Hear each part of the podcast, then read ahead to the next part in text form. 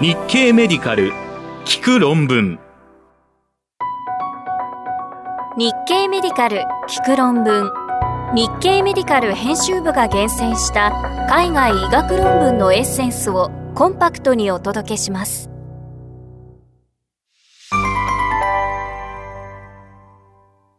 はじめに2022年12月7日に日経メディカルで紹介した新型コロナワクチン接種による帯状疱疹発症リスクに関する研究の結果です。ジャマネットワークオープン誌から新型コロナワクチンは帯状疱疹発症を増やさないアメリカカリフォルニア大学サンフランシスコ校の研究グループはアメリカの大規模データベースの情報を分析して新型コロナワクチン接種後の30日間とその他の時期の帯状疱疹発症リスクを比較してリスク増加が見られなかったためワクチン接種後の帯状疱疹発症例は偶発的でワクチンはリスクを増加させていなかったと報告しました。結果は2022年11月16日のジャマネットワークオープン誌電子版に掲載されました。著者らは帯状疱疹を発症した人を対象とする自己対象リスク機関デザインを用いた後ろ向きコホート研究を行い、新型コロナワクチン接種後30日間の帯状疱疹リスクをそれぞれの人の最後のワクチン接種日から60日から90日後の対象期間と比較しました。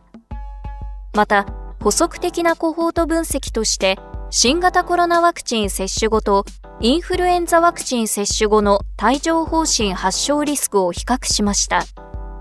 その結果、対象期間と比べた発症率比に有意差はなく、初回接種後のリスク期間を対象期間と比較した場合も優位な差を認めませんでした。2回目接種後のリスク期間と対象期間の比較も同様でした。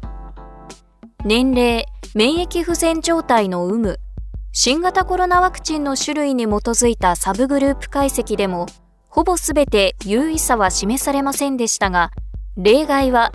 BNT162B2 接種後で、対象期間に比べワクチン接種後には帯状疱疹リスクが低下する可能性が示唆されました。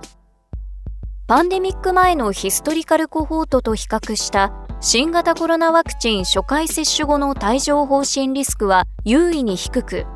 ハザード比は0.78、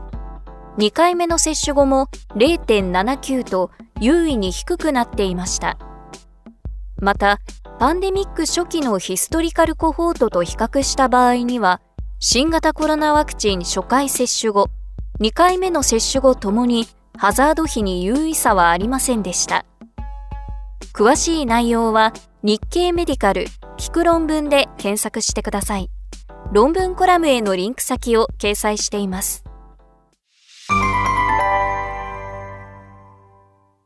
プライマリケア受診頻度が高いと、がん診断時の転移や死亡リスクが低いことが示されました。続いて、2022年12月6日に日経メディカルで紹介したジャマネットワークオープン誌からの話題です。プライマリケア利用者は、がんのアウトカムが良好。アメリカ VA サンディエゴヘルスケアシステムの研究グループは、固形がんと診断された体液群人を追跡して、がん関連のアウトカムと、診断前5年間のプライマリケア受診頻度との関連を調べるコホート研究を行い、プライマリケアの受診者は受診歴のない患者に比べ診断時点ですでにがんが転移している割合やがん死亡リスクが低かったと報告しました。結果は2022年11月14日のジャマネットワークオープン誌電子版に掲載されました。著者らはアメリカの体液軍人医療システムのデータを利用して12種類の固形がん前立腺がん肺がん、メラノーマ、大腸がん、膀胱がん、胃がん、腎がん、食道がん、頭頸部がん、膵がん、肝がん、乳がんと診断された患者を抽出し、診断前5年間のプライマリケア受診歴と、転移がんやがん特異的死亡との関係を検討するコホート研究を実施しました。その結果、プライマリケア受診なしだった患者に比べ、時々受診していた患者では、診断時に転移がんであるオッズ比は0.74と優位に低く、プライマリケアを毎年受診していた患者では0.61とさらに低くなっていました。多変量解析でプライマリケアの時々受診者の転移陽性リスクが優位に低かったのは前立腺がん、肺がん、メラノーマ、大腸がん、膀胱がん、胃がん、腎がんの7種類でした。プライマリケアの毎年受診者は、膵がん以外のすべてのがんで転移リスクが優位に低く、影響が最も大きかったのは前立腺がんでした。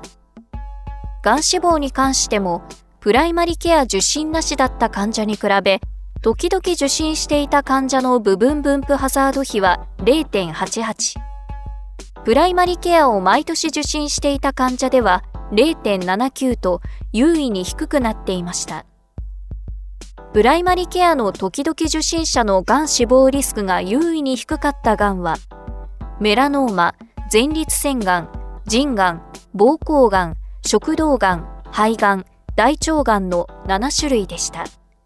一方、プライマリケアの毎年受診者は、すべてのがんによる死亡リスクが低く、リスク低下が大きかったのは前立腺がんとメラノーマで、わずかだったのは膵がんと大腸がんでした。詳しい内容は日経メディカル聞く論文で検索してください。論文コラムへのリンク先を掲載しています。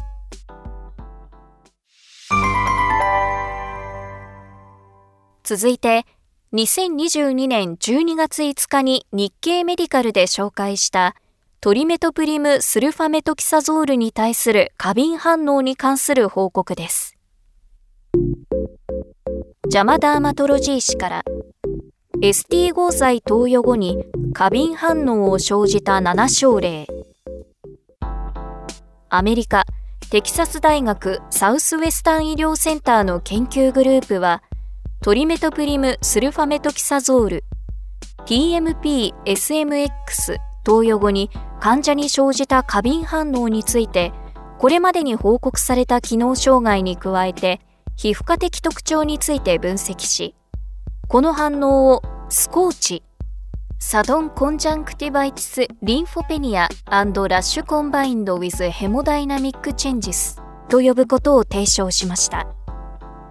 7人の患者に関する症例報告は2022年11月9日のジャマダーマトロジー誌電子版に掲載されました。TMP-SMX に対する全身性の過敏反応は、これまでに TMP-SMX 誘発循環性ショック、非定型的で稀なアナフィラキシー用の反応、重症ショック用反応などといった多様な名前で呼ばれてきました。この反応は他の薬剤性過敏反応とは本質的に異なるように見えますが、皮膚科的特徴については十分に記述されていませんでした。そこで著者らは、過敏反応の粘膜皮膚の知見と臨床特性について記述するために、後ろ向きケースシリーズ研究を実施しました。その結果、最も多く見られた粘膜皮膚症状は、全身性で日焼け用の隣接のない後半、結膜炎、顔面浮腫、四肢先端の浮腫、または後半でした。粘膜ヴィランは見られませんでした。一人の患者に皮膚生検を行ったところ、表層の血管周囲性皮膚炎の散在と好酸球の減少が認められました。その他の症状は、創用、頭痛、咽頭痛、吐き気や嘔吐、腹痛でした。また、発熱、低血圧、頻脈も報告されており、リンパ球減少症、腎臓または肝臓を含む臓器機能不全も認められました。詳しい内容は日経メディカル聞く論文で検索してください。論文コラムへのリンク先を掲載しています。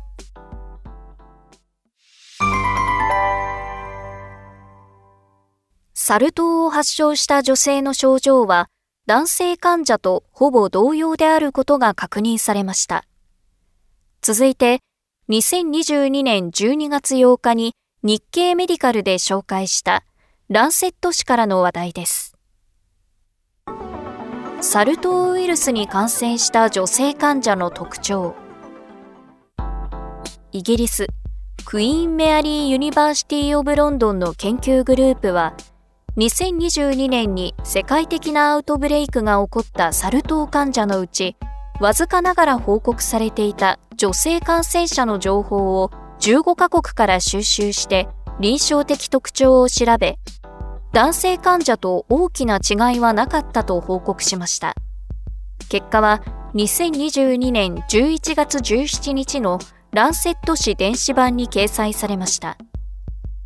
サル痘ウイルス感染者のほとんどが男性感染交渉者で、女性患者の割合は非常に少ないため、検査の対象になりにくく、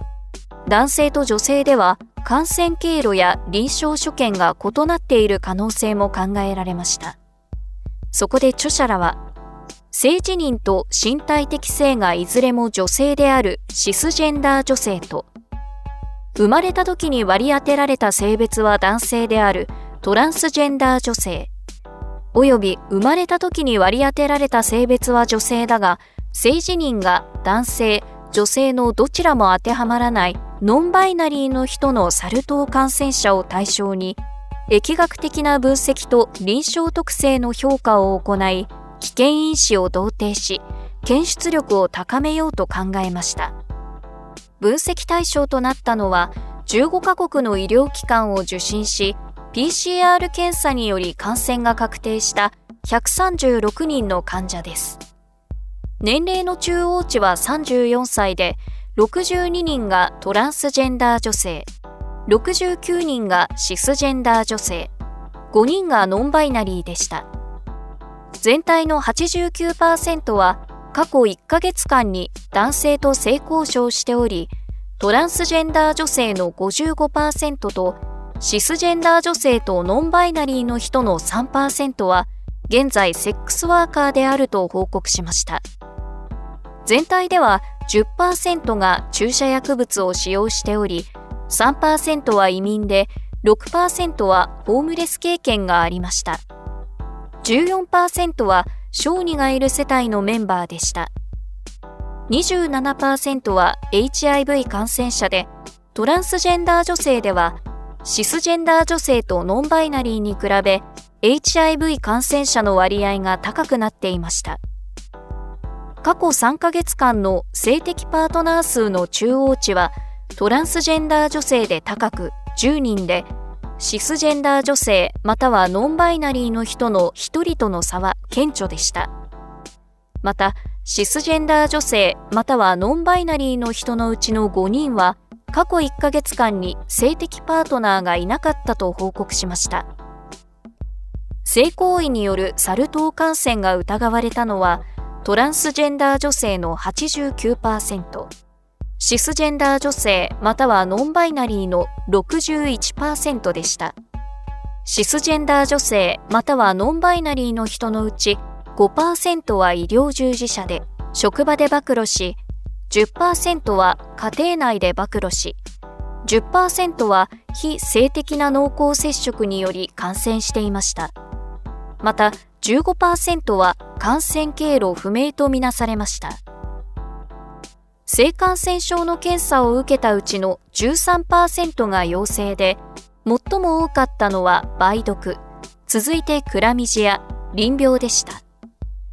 トランスジェンダー女性よりもシスジェンダー女性またはノンバイナリーの人の性感染症陽性者は少なくなっていました。62%が全身性の症状を示しました。93%は皮膚病変があり、87%は小水疱性で脳疱性の発疹でした。74%は少なくとも1個は肛門性器部位の病変があり、膣や肛門、口腔咽頭、目の粘膜病変は55%に記述されていました。シスジェンダー女性またはノンバイナリーでは外陰部や膣粘膜の病変が多かったですがトランスジェンダー女性では少なく肛門周囲の皮膚病変が多くなっていました性行為により感染した患者とそれ以外の経路で感染した患者の病変数の中央値に差はありませんでしたが性行為以外の経路で感染した患者に肛門性器部の病変が見られることはわずかでした。詳しい内容は日経メディカル聞く論文で検索してください。論文コラムへのリンク先を掲載しています。